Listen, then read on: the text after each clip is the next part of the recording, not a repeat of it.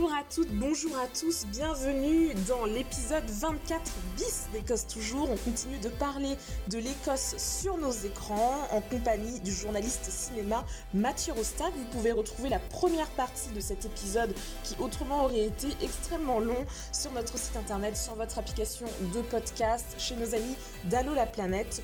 On reprend tout de suite, accrochez-vous. Euh, bonjour et merci. Our strength is our difference. Dinny feel it. Dinny call canny.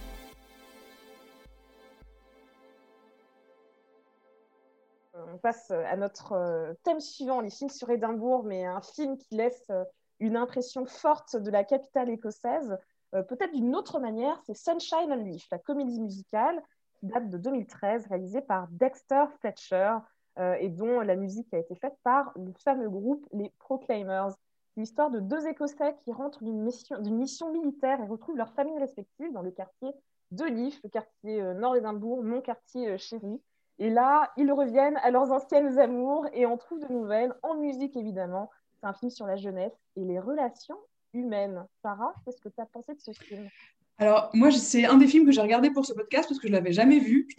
Et je ne sais pas pourquoi, mais c'est parce qu'en fait, je pensais que, en fait, il datait de l'époque de, la chanson Sunshine on Leith des Proclaimers, qui est des années 80. Pas du tout, c'est donc un film des années 2013. Et je ne savais pas du tout que ça allait être une comédie musicale. Donc, euh, imaginez ma surprise à la cinquième minute du film. mais non, franchement, j'ai passé un super moment. Mais j'habite à Édimbourg et Édimbourg m'a manqué en voyant ce film parce que c'est Édimbourg au soleil, le festival, euh, les deux gars qui reviennent en fait et qui retombent quoi dans la magie de cette ville. Donc euh, ça vraiment euh, super super agréable à voir. Mais du coup c'est un warning. Si vous ne pouvez pas venir à Édimbourg dans les six mois prochains, ne regardez pas tout de suite ce film parce que sinon ça va être dur à gérer. Après moi j'ai eu quelques freins un peu sur certaines conceptions des relations amoureuses qui m'ont un peu fait grincer des dents. Et euh, je sais pas, c'est, mais c'est trop bien parce qu'on en a vachement débattu avec Callum parce que je disais, mais, mais n'importe quoi, il y a qui qui fait une demande de mariage euh, sans savoir quelle va être la réponse, quoi. Enfin, en 2000, non, mais voilà, en 2013, quand c'est des gens qui ont, j'essaie de calculer, mais c'est des gens qui ont entre 20 et 25 ans. Euh, voilà, c'est. Enfin bref, il y a plein de. Il y a eu des côtés où ça me semblait un peu conservateur du point de vue euh, des, des, des, relations amoureuses. Mais après, voilà, ça fait plaisir à voir, c'est marrant. On reconnaît 50 000 lieux dans Édimbourg. Et euh, cela dit, j'ai pas vérifié, mais je pense qu'il y a des trucs filmés à Glasgow. Et je mets ma main à couper qu'il y a des scènes filmées dans Kelvin Grove et qu'ils ont fait passer Kelvin Grove pour euh, la galerie de portraits à Édimbourg. Mais je n'ai pas vérifié. Donc, euh, désolé si je dis une connerie. Il faut débunker, il faut débunker, il faut, il faut faire des recherches là. Révélation On peut prendre des vessies pour des lanternes. Moi, je ne vais pas trop parler sur ce film parce que j'ai un, un, énorme problème avec les comédies musicales, euh, quelles qu'elles soient. Hein. donc, euh, c'est vrai que dès, dès, que les gens se mettent à chanter alors qu'ils sont censés parler euh, deux secondes avant, ça me, bizarre, ça me hein. crispe. voilà. Mais, mais, en effet, j'ai eu cette sensation-là néanmoins parce que j'ai vu le film quand même. Je, parce que j'ai le sens du devoir. et d'ailleurs, j'ai hésité quand je l'ai soumis, hein, le film, dans la liste, dans la première liste qu'on s'était fait ensemble. Est-ce que je le mets ou pas? Je sais que c'est une comédie musicale. Mais euh, non, mais j'ai quand même senti en effet que ça, rendait hommage à Édimbourg d'une belle manière, on va dire. Voilà. Donc, euh, en effet, c'est pas euh, euh, c'est pas un film d'auteur, c'est pas du tout un film. on n'est pas du tout sur du réalisme, sur du naturalisme écossais ou, je ne sais quoi. On est vraiment dans, une idée un peu de carte postale aussi, hein, je crois. Mais j'avais l'idée que, que ça, ça, ressemblait quand même bien. Enfin, ça rendait justice à la ville d'Édimbourg et que, en effet, pour ceux qui connaissaient, ce serait un peu un jeu de piste aussi de, de reconnaître les lieux, etc. De mon côté, par exemple, j'ai reconnu la gare. Ah, super, je me rappelle. Mais euh, non, et puis en plus, bah, enfin bon, il y, y, a plusieurs films dans ce cas-là, euh, dans la sélection qu'on a, mais euh, il y a Peter Mulan, quoi. Voilà. Donc, euh, moi, ça me suffit. Même si, même si Peter est là pour cinq minutes, ça me suffit, quoi. Il, il, il annule, enfin, comment dire, il, il contrebalance tout, tout le, tout le reste du film. Voilà. Ouais, c'est vrai. Mais c'est vrai que Sunshine and Leaf a ce côté euh, très euh, édulcoré euh, d'Édimbourg qui est euh, radicalement opposé au film dont on va parler, qui est maintenant Trainspotting, le film qui a... Je pense que c'est le moins qu'on puisse dire, qui a fêté cette année ses 25 ans. Donc, il a été réalisé par Danny Boyle. Il est sorti en 96. Et c'est une bande de potes, mi-chômeurs, mi-addicts, qui essaient de survivre à Édimbourg et l'un d'eux envisage de faire un grand casse. C'est une adaptation du livre d'Irving Welsh qui a écrit tout un tas de romans que je vous recommande si vous avez envie de vous frotter à la langue scots. Euh, moi, j'adore tous les livres d'Irving Welsh et euh, j'ai lu euh, Trainspotting et de nombreux de, ses autres ouvrages après avoir vu le, film. perso, quand je suis arrivée à Édimbourg en 2010 en Erasmus, un des premiers trucs que j'ai fait, c'est courir sur Princess Street avec une copine parce que c'est une scène majeure du film qui en fait n'a pas été tournée en majorité à Édimbourg. À part cette scène, à part cette scène, rien quoi. Il a été tourné en studio, c'est ça le film en fait? Glasgow et Londres. Ouais, Glasgow, et Londres. Je pense que c'était juste moins cher finalement pour eux de. oui, mais c'est ça. Mais c'est, on n'en a pas parlé, mais Shetland, c'est pareil. Hein. Shetland, les trois quarts de la production, en fait, elle est faite euh, à côté de chez euh, l'acteur, c'est Douglas Emso, euh, je me rappelle plus de son nom, mais qui, qui, habite dans le Ayrshire. Et voilà, mais c'est comme ça que. Mais bon, c'est, souvent, c'est fréquent, c'est-à-dire que les, les scènes d'intérieur sont jamais tournées dans la ville où c'est censé se passer. Mm. Mais, mais oui, mais, mais, néanmoins, on, enfin, euh, comment dire, euh, même si on n'est pas forcément à Édimbourg, on sait quand même que ça se passe à, à, Leith. Et en plus de ça, euh, ça donne quand même le port ça brosse le portrait d'une jeunesse à un moment. C'est-à-dire que, comme le faisait Sunshine on Leith de manière plus édulcorée 20 ans plus tard, ou presque 20 ans plus tard, là, Trainspotting, on sent que c'est pas le Leith de maintenant. Quoi. On sent que c'était le Leith un peu plus ghetto, où il y avait des junkies, puisque du coup, Trainspotting, c'est quand même l'histoire de, c'est ça, c'est l'histoire de, de, mecs qui, sont, qui essaient de lutter face à l'héroïne, voilà, euh, ou en tout cas s'en sortir, euh, sortir de, toute cette merde, quoi. Et euh, alors, je ne l'ai pas revu, du coup, pour l'occasion, parce que je l'ai vu je ne sais pas combien de fois, et que je le connais par cœur, le film, et que je sais qu'il fonctionne toujours. c'est sûr que c'est un, enfin, un, voilà, une, une pierre angulaire de, toute une génération, même pas forcément pas forcément écossaise ou britannique, hein, c'est même carrément euh, européenne. Enfin, ceux qui avaient 15, 20 ans quand euh, le film est sorti, qui l'ont vu au cinéma, euh, on en a déjà parlé. On a dit c'est vraiment il y a un choc, quoi. il y a un avant et un après, un avant et un après Trainspotting, quoi. Voilà. Et, et, ce qui est intéressant, alors là je passe un peu du coq à l'âne, mais c'est que donc c'est Danny Boyle qui fait le film et qu'en fait c'est son diptyque euh, édimbourgeois. Euh, je ne sais pas si c'est ça, on dit édimbourgeois, euh, les habitants d'Édimbourg, ouais. donc c'est son diptyque édimbourgeois avec Petit meurtre entre amis. ça, se passe, ça se passe à Édimbourg, à Glasgow d'ailleurs, je ne sais plus. Mais bref, voilà, c'est son diptyque écossais qui sont, ils sont faits à quelques, quelques mois de, de, différence quoi, avec, avec le, même acteur, enfin avec, avec Evan McGregor. Voilà, et, et c'est ces deux films qui ont été hyper, euh, hyper importants, je pense aussi pour euh, une certaine, un pan de la cinéphilie d'une toute une génération. Voilà. Mmh, mmh, mmh. oui, c'est sûr. Moi, j'ai vu ce film, euh, je crois, la première fois, j'avais 16 ans. C'était une, VHS, maintenant que c'était soit un DVD, fin de soirée, sans sous-titres. Je n'ai absolument rien compris, mais j'ai gardé des sortes de flashs et surtout la musique, encore une fois, la musique de ce film qui est tellement ouf. Euh, et, c'est génial de voir un film comme ça, il a 25 ans, et tu, vas n'importe où dans la rue en Écosse et tu dis à quelqu'un It's shite being Scottish Ils vont tout de suite comprendre de quoi tu parles, tu vois. Et ils vont tout de suite rigoler. Donc, euh, ça, franchement, euh, gros, gros succès. Et d'ailleurs, autre petite parenthèse, c'est qu'il y a eu un Trainspotting 2, on ne va pas nécessairement en parler, mais le Trainspotting 2, pour ceux qui sont en manque d'images d'Édimbourg, eh bien, il était majoritairement filmé à Édimbourg. Hmm. Et pour le coup, on peut reconnaître plein, plein de choses. Et j'étais, euh, pendant le tournage, c'était vraiment chouette quand c'était cette période-là, parce que c'était surtout dans l'IF et aussi en centre-ville. Et euh, plein de fois, il y avait des rues bloquées parce qu'ils faisaient des courses-poursuites. Euh, ils avaient aussi filmé devant les, bureaux d'Amazon et tout ça. Donc, c'était un film qui était présent en ville pendant très longtemps. En fait, le tournage, j'ai l'impression qu'il avait pris vraiment pas mal de temps. Et, pour le coup, ça rattrape un peu le fait que dans le premier, on voit que très peu la ville. Ils ont un peu rattrapé. Et puis, euh, euh, autre petite chose aussi, c'est là aussi que c'est fondateur comme film, c'est que ça a permis de révéler euh, beaucoup d'acteurs. donc, bon, Evan McGregor le, en premier, mais je crois que tout le casting du, film, enfin en tout cas les, mm. personnages principaux, ils ont tous percé ensuite d'une manière ou d'une autre. Donc, on a eu, il y a Kelly MacDonald, Kevin McKidd, Robert Carlyle, Johnny Lee Miller et Evan Bremner.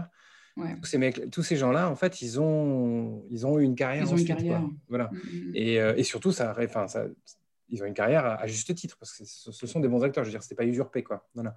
Donc c'est euh, aussi intéressant de voir qu'il a, ce film a lancé toute une, toute une génération d'acteurs aussi, tout en lançant une génération de cinéphiles, on va dire. Et, pour refaire un petit lien avec le tourisme euh, du cinéma, Bien sûr, tout le monde fait des visites Harry Potter à Édimbourg, mais il y a aussi des visites guidées Transporting où on peut voir des lieux, là où Irving, Welsh a vécu, euh, le Central Bar, tout ça, l'ancienne gare où on allait faire du transporting et tout ça. Donc, euh, il y a quand même on encore peut se faire euh, renverser par une voiture aussi. c'est ça. et maintenant qu'on a parlé d'Édimbourg, on est sympa, on va aussi parler des films qui mettent en avant euh, Glasgow. On en a choisi deux et on va commencer euh, par un second film de Bill Forsyth. Forsyth.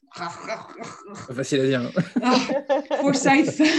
tu sais, quand tu te concentres à fond parce que tu veux pas te louper, c'est le moment où tu vas te louper.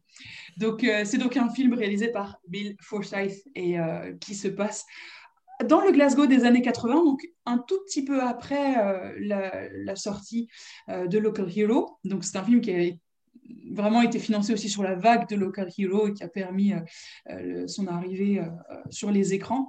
alors là, côté histoire, on, s'intéresse de nouveau à un mec un peu paumé qui se cherche. Cette fois-ci, c'est un animateur de radio qui vit très très mal sa rupture avec sa copine kleptomane et qui va se prendre de passion pour un problème qui c'est pas du tout ses oignons, mais il a été témoin d'un truc.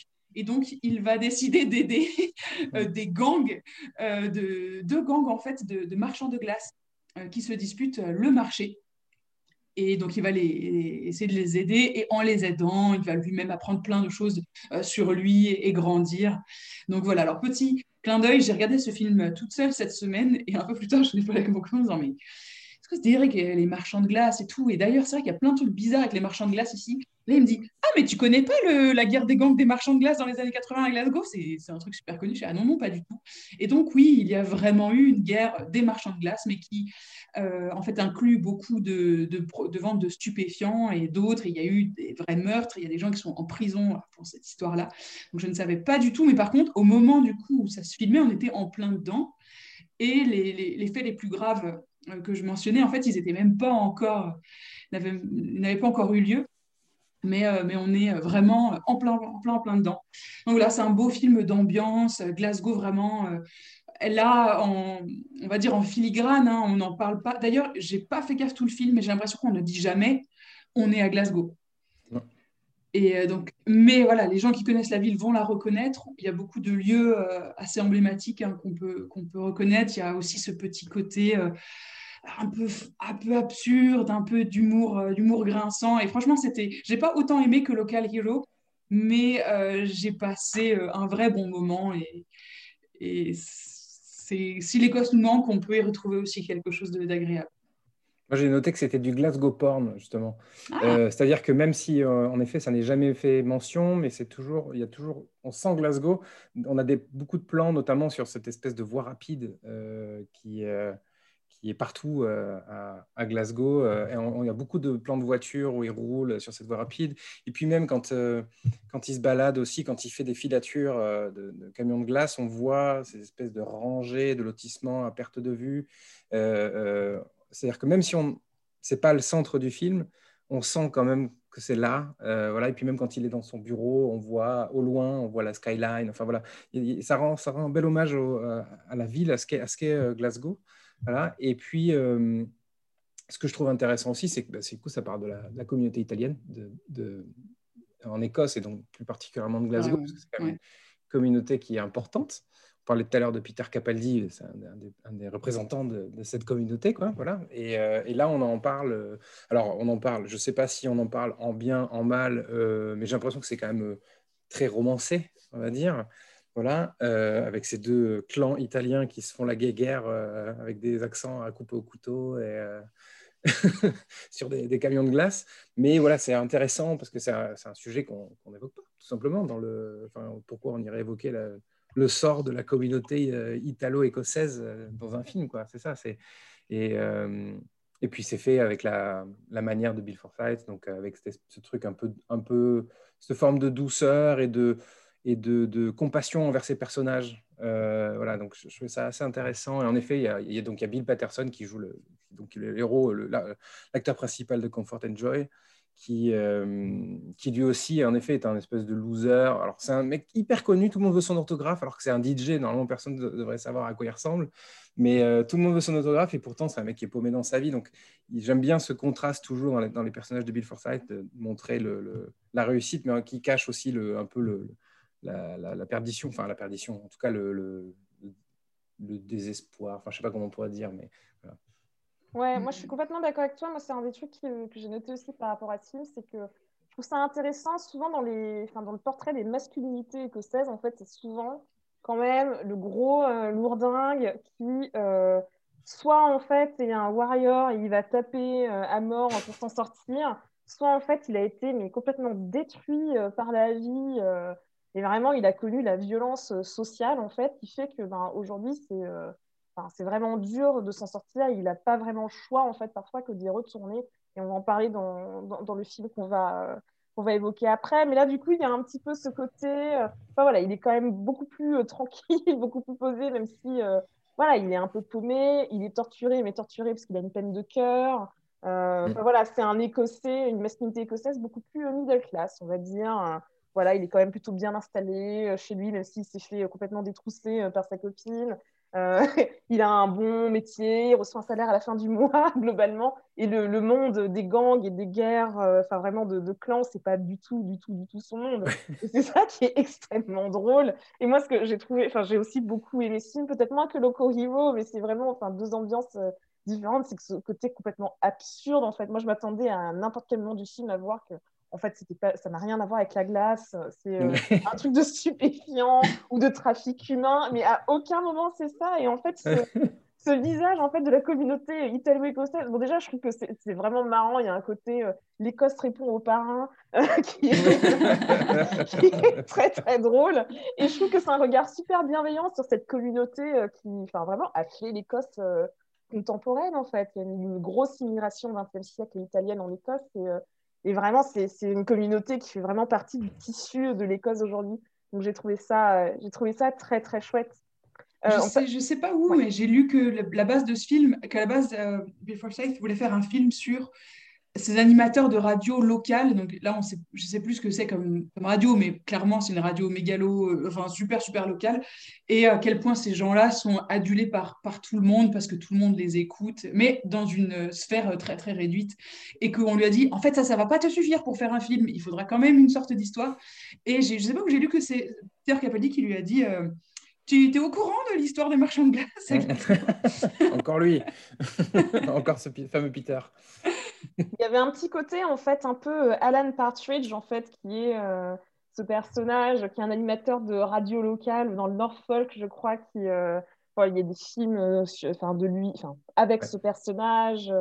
là, il y a récemment eu des genres de spin-off où il présente une fausse émission de talk sur ABC, mais voilà, la différence, c'est que Alan Partridge, il est catastrophique. Hein. Ce mec, vraiment, déjà, il est extrêmement imbu de lui-même, il pense qu'il est excellent. il y a un petit côté, euh, il fait penser euh, au boss dans The Office, en fait, mais version radio. Et euh, là, c'est pas, c'est pas, c'est pas le même type de mec, mais je trouve ça assez marrant, effectivement, d'exploiter le personnage qui est la grosse célébrité, qui est la grosse célébrité locale.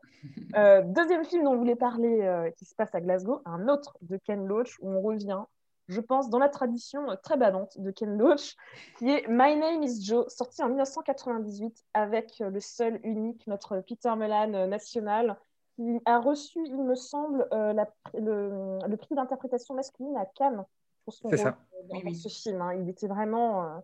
Voilà, et donc Joe, c'est l'histoire de Joe, un ancien alcoolique, peintre au chômage, peintre du bâtiment, qui fait partie d'une communauté assez resserrée dans un quartier pauvre de Glasgow. Il emmène ses gars au foot, il aide des gens en galère et il rencontre Sarah, à qui il confie ses problèmes. Qu'avez-vous pensé de, ce film? Eh ben, Moi, j'ai bien, j'ai passé un moment assez agréable, encore une fois, même si voilà, les thématiques sont lourdes. Mais malgré tout, dans celui-là, il y a quand même l'espoir a quand même sa place. On passe un peu tout le film à avoir beaucoup d'espoir, on est peut-être un peu déçu, mais à la fin, je persiste à croire que c'est un message d'espoir qu'on nous donne, euh, vraiment sur la toute, toute, toute dernière image, sans, euh, en dire trop. Euh, je sais pas, je sais pas, voilà, bon, après, j'ai pas, j'ai pas vraiment d'avis euh, hyper tranché euh, sur, euh, sur ce film. J'étais plutôt à me concentrer pour ne pas trop pleurer parce que je, je pleure à tous les films. Et donc c'est toujours pareil, tu sais. Tu, c'est aussi pour ça que j'ai mis, mais tellement longtemps à regarder Breaking the Waves parce que ma mère m'a dit non, mais attends, c'est trop triste. Et c'est triste, mais au final, il y a aussi, tu vois, il y a aussi une limite dans à quel point tu peux pleurer dans un film. Donc finalement, c'était, j'ai moins pleuré que prévu. là, pareil, j'étais un peu sur, tu sais, quand tu t'attends à ce que à, tout moment on te montre vraiment quelque chose de, trop dramatique et, tout ça. Euh, pareil, on voit Glasgow, mais pas du côté centre-ville, on voit Glasgow du, côté euh, quartier, les schemes, hein, comme on dit, donc les, les, HLM, euh, si vous voulez, à la sauce écossaise, la pauvreté, la misère, le problème des drogues. Et des personnages très forts qui essaient de s'en sortir, mais qui ont chacun leur, leur, leur problème à gérer eux aussi. Et euh, voilà, c'était pas mal d'enchaîner en fait les deux films avec Peter Mulan, Peter Mulan d'un côté euh, Sunshine on Leaf et puis euh, celui-là, donc vraiment deux salles, deux ambiances. Mais cela dit, il y a un autre acteur écossais que j'aime beaucoup dans ce film, c'est Gary Lewis. Il a qu'un rôle secondaire, mais je le préfère presque en fait. Et, à chaque fois qu'il est là, ça, me fait plaisir j'aurais bien aimé qu'il ait un rôle peut-être un petit peu plus présent. Ouais, il traverse toujours un peu le, cinéma écossais. Il n'a jamais eu de, de, très grands rôles, on va dire, mais toujours toujours des, seconds rôles. Euh, c'était lui le père dans Billy Elliot, si je dis pas de bêtises. Oui, bah voilà, c'est là, là, que j'ai vu la première fois et on l'a vu dans la, la, version BBC là, de la Croisée des Mondes. Voilà, et puis il, était, il est dans Outlander aussi, il est dans, dans, dans Gangs of New York, si je dis pas de bêtises aussi. Enfin voilà, il joue dans plein, plein, plein, plein de films. Euh, c'est une, une, sorte de gueule de cinéma qu'on voit un peu partout euh, en Écosse ou en Grande-Bretagne, et un peu dans le cinéma américain. Mais, mais en effet, oui, c'est ce qui est impressionnant avec My Name is Joe peut-être plus que la mise en scène d'ailleurs, c'est le, le jeu, c'est les, les, acteurs. Donc euh, Peter Mullan qui, qui, gagne un prix à Cannes en effet pour ça, mais, mais les autres sont pas en reste parce que donc on a parlé de Gary Lewis, mais il y a aussi euh, euh, Louise Goodall qui, qui joue la, la, petite amie de, de, Joe dans le film, enfin cette espèce d'assistante sociale. qui est, enfin, ils sont tous, ils sont tous lumineux. C'est ça qui est génial, c'est mm-hmm. qu'en fait, c'est de la bouse née la fleur, quoi. C'est vraiment ce sentiment-là, quoi. De, de, c'est des gens qui vivent dans, dans on a l'impression qu'il n'y a pas d'issue et pourtant il y a quand même une forme de bonté qui émane de ces gens et cette volonté de s'en sortir. Alors, c'est toujours compliqué avec Ken Loach euh, parce qu'on se dit toujours, c'est ce que je disais tout à l'heure, c'est qu'il y a une forme de fatalité, c'est-à-dire que même si euh, les gens ont toujours envie de s'en sortir, on ne sait pas si ça va arriver, il y aura toujours des, conséquences, il y aura toujours des, malheurs qui vont, se, qui vont, des embûches qui vont se produire sur le chemin. Et voilà, donc c'est toujours un peu compliqué. Moi, j'ai toujours du mal à me projeter avec les films de Ken Loach, notamment Sweet Sixteen et, euh, le, enfin, que je considère comme une sorte de diptyque, euh, Sweet Sixteen et My Name is Joe, c'est un peu la, même histoire. Et à chaque fois, j'ai du mal à les voir parce que ça me fait souffrir beaucoup, parce que j'ai envie que ces personnages s'en sortent, sortent, et même jusqu'à la fin, même si je les ai déjà vus, je ne sais jamais s'ils vont s'en sortir. Voilà, il y a une sorte d'incertitude constante qui plane. Euh, et, mais bon, ça reste quand même euh, quand même assez génial, quoi, je veux dire, comme, comme film. Euh, et puis, euh, c'est important de noter que c'est c'est la deuxième collaboration, c'est la, la, collaboration qui va vraiment sceller leur travail. c'est Ken Loach et Paul Laverty, qui est donc le scénariste historique de Ken Loach, avec qui il va travailler continuellement à partir de ce moment-là. Et c'est marrant de voir que justement, c'est au moment où il rencontre Paul Laverty que euh, justement la carrière de Ken Loach prend un tournant. C'est-à-dire que euh, Ken Loach, il était connu, il a, il a percé dans les années 60, 70. Après, il a eu un petit, petite période de remous. Euh, il était moins, moins apprécié, en tout cas moins plébiscité. Et c'est vraiment My Name is Joe, et avec notamment la présence à Cannes plus ce prix, mm. où, où, là, en fait, il est revenu sur le devant de la scène et on a commencé à le considérer comme un vrai cinéaste, ah, ce qui n'était pas forcément le cas auparavant. Enfin, il était, il était salué. Mais là, vraiment, il a pris une autre, dimension en tant, que, en. Et je pense que c'est dû justement à la, présence au scénario de, Paul Laverty, qui, parce que pour moi, les meilleurs scénarios de, de, Ken Loach sont ceux qui sont écrits par Paul Laverty à partir de 1998. Voilà. Et euh, donc, oui, c'est. Je sais pas, c'est oui, c'est un beau film, même si, euh, enfin, tu, tu, parlais d'un film agréable, je sais pas si agréable c'est le terme, je sais pas si beau mm. non plus c'est le terme, parce que parce que c'est quand même pas un, mm. un, film magnifique, mais je sais pas, il y a une sorte de, de charme qui émane du truc qui est assez fabuleux, quoi. Mm. Et c'est pas parce qu'on a le même prénom, mais j'ai vraiment beaucoup aimé le personnage de Sarah, qui euh, est tout le temps là à aider tout le monde quoi qu'il en soit. Et du coup, les, parfois, les autres lui renvoient cette image de dire oui, mais pour toi, ça va, alors que pour nous, pas. Mais elle aussi, de son côté, elle, a une vie, euh, elle a une vie galère et, et elle est, elle est euh, sur, la, sur la, la cette, cette, frontière quoi, de, trop, de trop se mouiller, de trop tomber dans ce monde-là ou de rester du côté donc, du travail social et de, euh, de l'aide et tout ça. Et c'était, je trouve que c'était un personnage très, très, très bien écrit. Donc c'était, et c'est sans doute l'un des. Il n'y a, que deux personnages féminins en gros dans ce film de toute façon. Euh. Ouais, exactement. Et puis c'est bien de montrer aussi de, de montrer ce, ce, ce, centre social parce que c'est, rare de voir des films aussi. Euh, c'est souvent, souvent on montre des, des kitchen dramas qui se passent au mm. sein du foyer.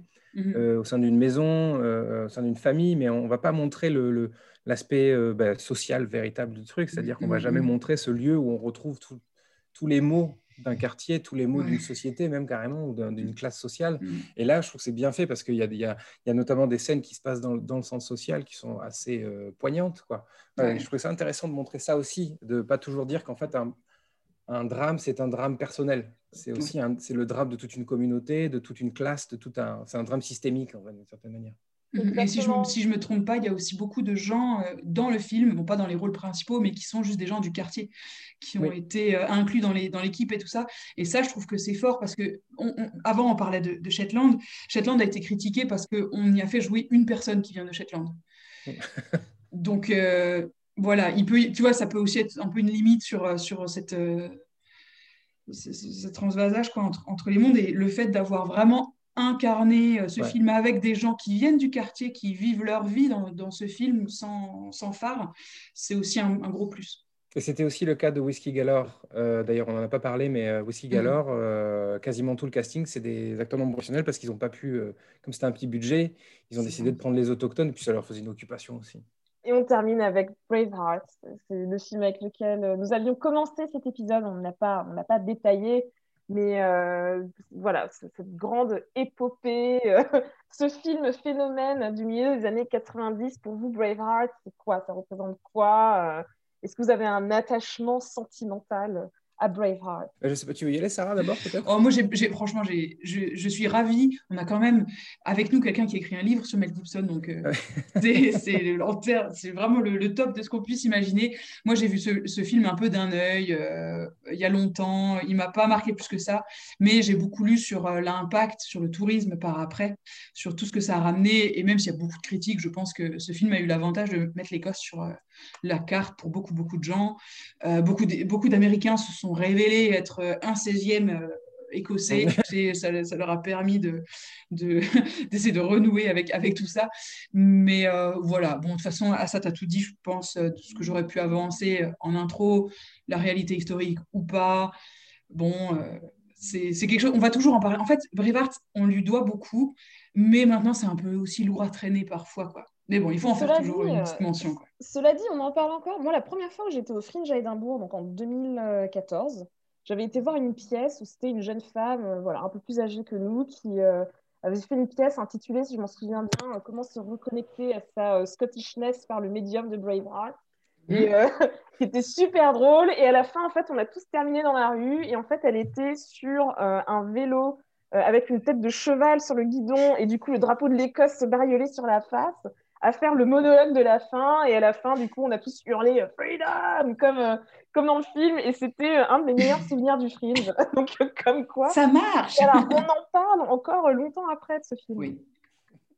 Moi, je vais, je vais, faire court parce que je pourrais en parler pendant des heures de ce film. Parce que la raison pour laquelle j'ai écrit un livre sur Mel Gibson, c'est à cause de Brevard. Et, et, la, et, Brevard est une pierre angulaire de ma cinéphilie. Donc, c'est un peu. Je vais, je vais y aller doucement parce que sinon, on est encore demain.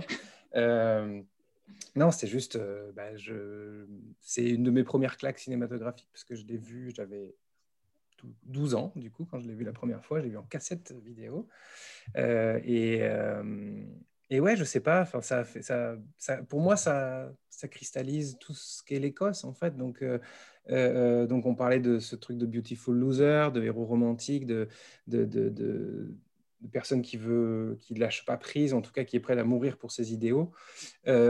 puis cette idée de d'assaillants euh, anglais. Euh, c'est ça que j'aime bien dans le film aussi, c'est que les Anglais sont très très méchants. Les méchants sont très très méchants et les gentils sont très très gentils. Euh, donc il y a un truc très, très manichéen dans ce film-là qui me plaît beaucoup. et puis en plus, autant, enfin moi je suis pas non trop dérangé par la, la, violence graphique, donc je trouve que les scènes de bataille sont complètement hallucinantes en termes de, mise en scène. Voilà. Et, et et donc, ouais, je sais pas, c'est un film qui m'accompagnera toute ma vie. Euh, et, et, par exemple, le fait que ça prend des libertés avec l'histoire, euh, parce que bon, euh, William Wallace, c'était pas un villageois, c'est faux. William Wallace, c'était, il n'a pas connu Robert le Bruce, c'est complètement faux. Enfin voilà, il y a plein, plein de choses. C'est pas grave, on oublie en fait, parce qu'on est tellement emporté par l'épique et par le, par le, comment dire, la poésie du, du, film, en fait, l'élégie du film, qu'on peut tout pardonner. Et et en effet, comme tu disais, à ça, il y a ce truc euh, quasi animal, c'est-à-dire qu'à la fin, quand il hurle freedom, on a envie de, hurler freedom avec lui. Quoi. En fait, c'est ça qui est, c'est qui est, malgré le fait que ce soit Mel Gibson, malgré après tout ce qu'on a entendu de lui, même quand on voit le film maintenant, on se dit ah il y a un truc, on se fait emporter, on est avec William Wallace jusqu'au bout en fait. Voilà. Et donc euh, je pense que ce film, il mérite d'être revu, revu, parce que parce qu'il y a toujours plein de choses qui, émanent de ce film-là. Et, de toute façon, en trois heures, euh, il peut en sortir plein de choses à, de multiples visionnages. Voilà. Mais euh, ouais, c'est un, un chef-d'œuvre, tout simplement. moi, je considère que c'est un chef-d'œuvre et que, que c'est un, ouais, un film qui m'accompagnera toute ma vie. Quoi. je suis trop émue. Non, mais c'est très beau que Mathieu. mais là, je suis emporté par. Là, c'est moi qui suis William Wallace. Là, je vais, je vais bouter les Anglois. Là, je, je vais partir.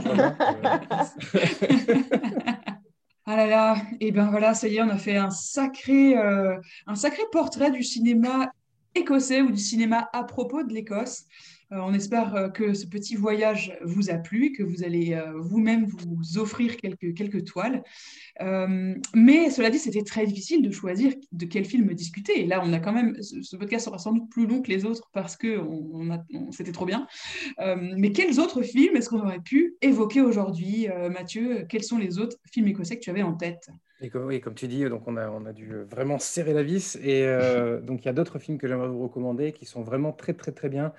Euh, euh, on a notamment la seconde réalisation de Peter Mullan en tant que réalisateur, qui s'appelle NEDS, donc euh, pour Non-Educated Delinquents, voilà, qui est un peu dans la veine de Sweet 16, on va dire, mais qui se passe dans les années 70.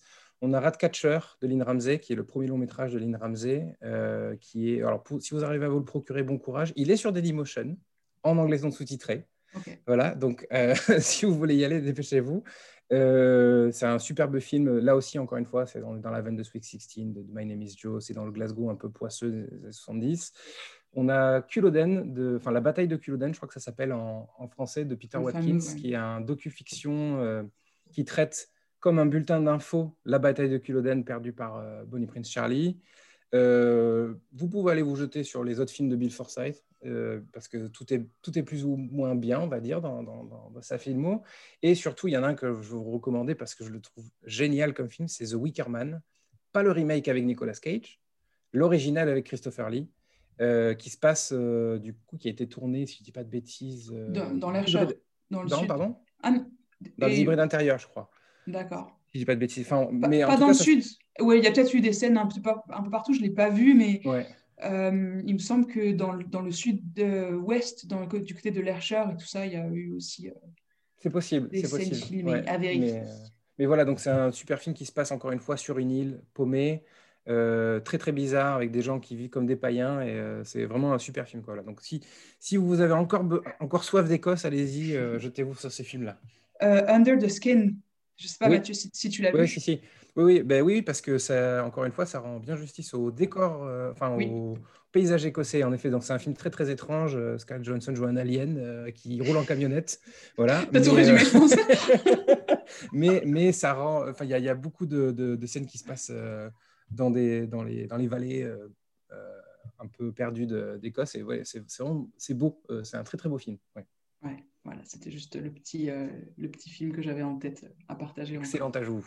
Ok, bon ben, je crois que j'ai mis dans ma liste en plus, donc voilà, prochain, prochain à mater, je pense. Merci beaucoup Mathieu de nous avoir apporté tes éclairages, ton avis expert sur le cinéma écossais. On peut te suivre sur Twitter. Voilà, si tu t'appelles Mathieu Rostac et on te trouve.